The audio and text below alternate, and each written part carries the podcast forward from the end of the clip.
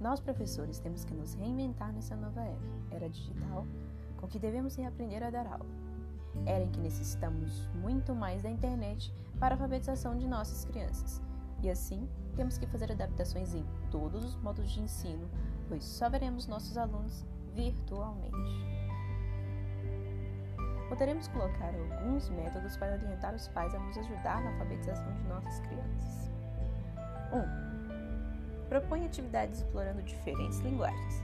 Explore o lúdico e, quando possível, atividades criativas. 2. Use as ferramentas de comunicação disponíveis, se possível, de livre acesso. Crie materiais escritos em vídeos e ou áudios para orientação aos responsáveis pelos estudantes. 3. Sugira o uso de materiais comuns que os alunos possam ter em casa ou acesso virtual. Nos escritos, evite, por exemplo, arquivos pesados.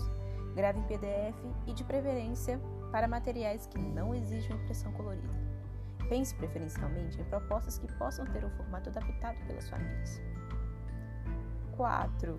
E também o último, procure propor atividades que levam à autonomia das crianças e, na alfabetização, que levem à reflexão sobre o sistema de escrita alfabética. Lembre-se que a casa não é escola. Não espere que a família se comporte como uma sala de aula. Pais e responsáveis não são professores. Quando estiverem orientando-os, tenha paciência e use uma linguagem que eles compreendam. Seguindo os métodos anteriormente citados, os responsáveis vão conseguir ajudar muito na alfabetização de nossas crianças. E claro, quando tiverem qualquer dúvida, procure os professores, pois estamos aqui para ajudá-los da melhor forma.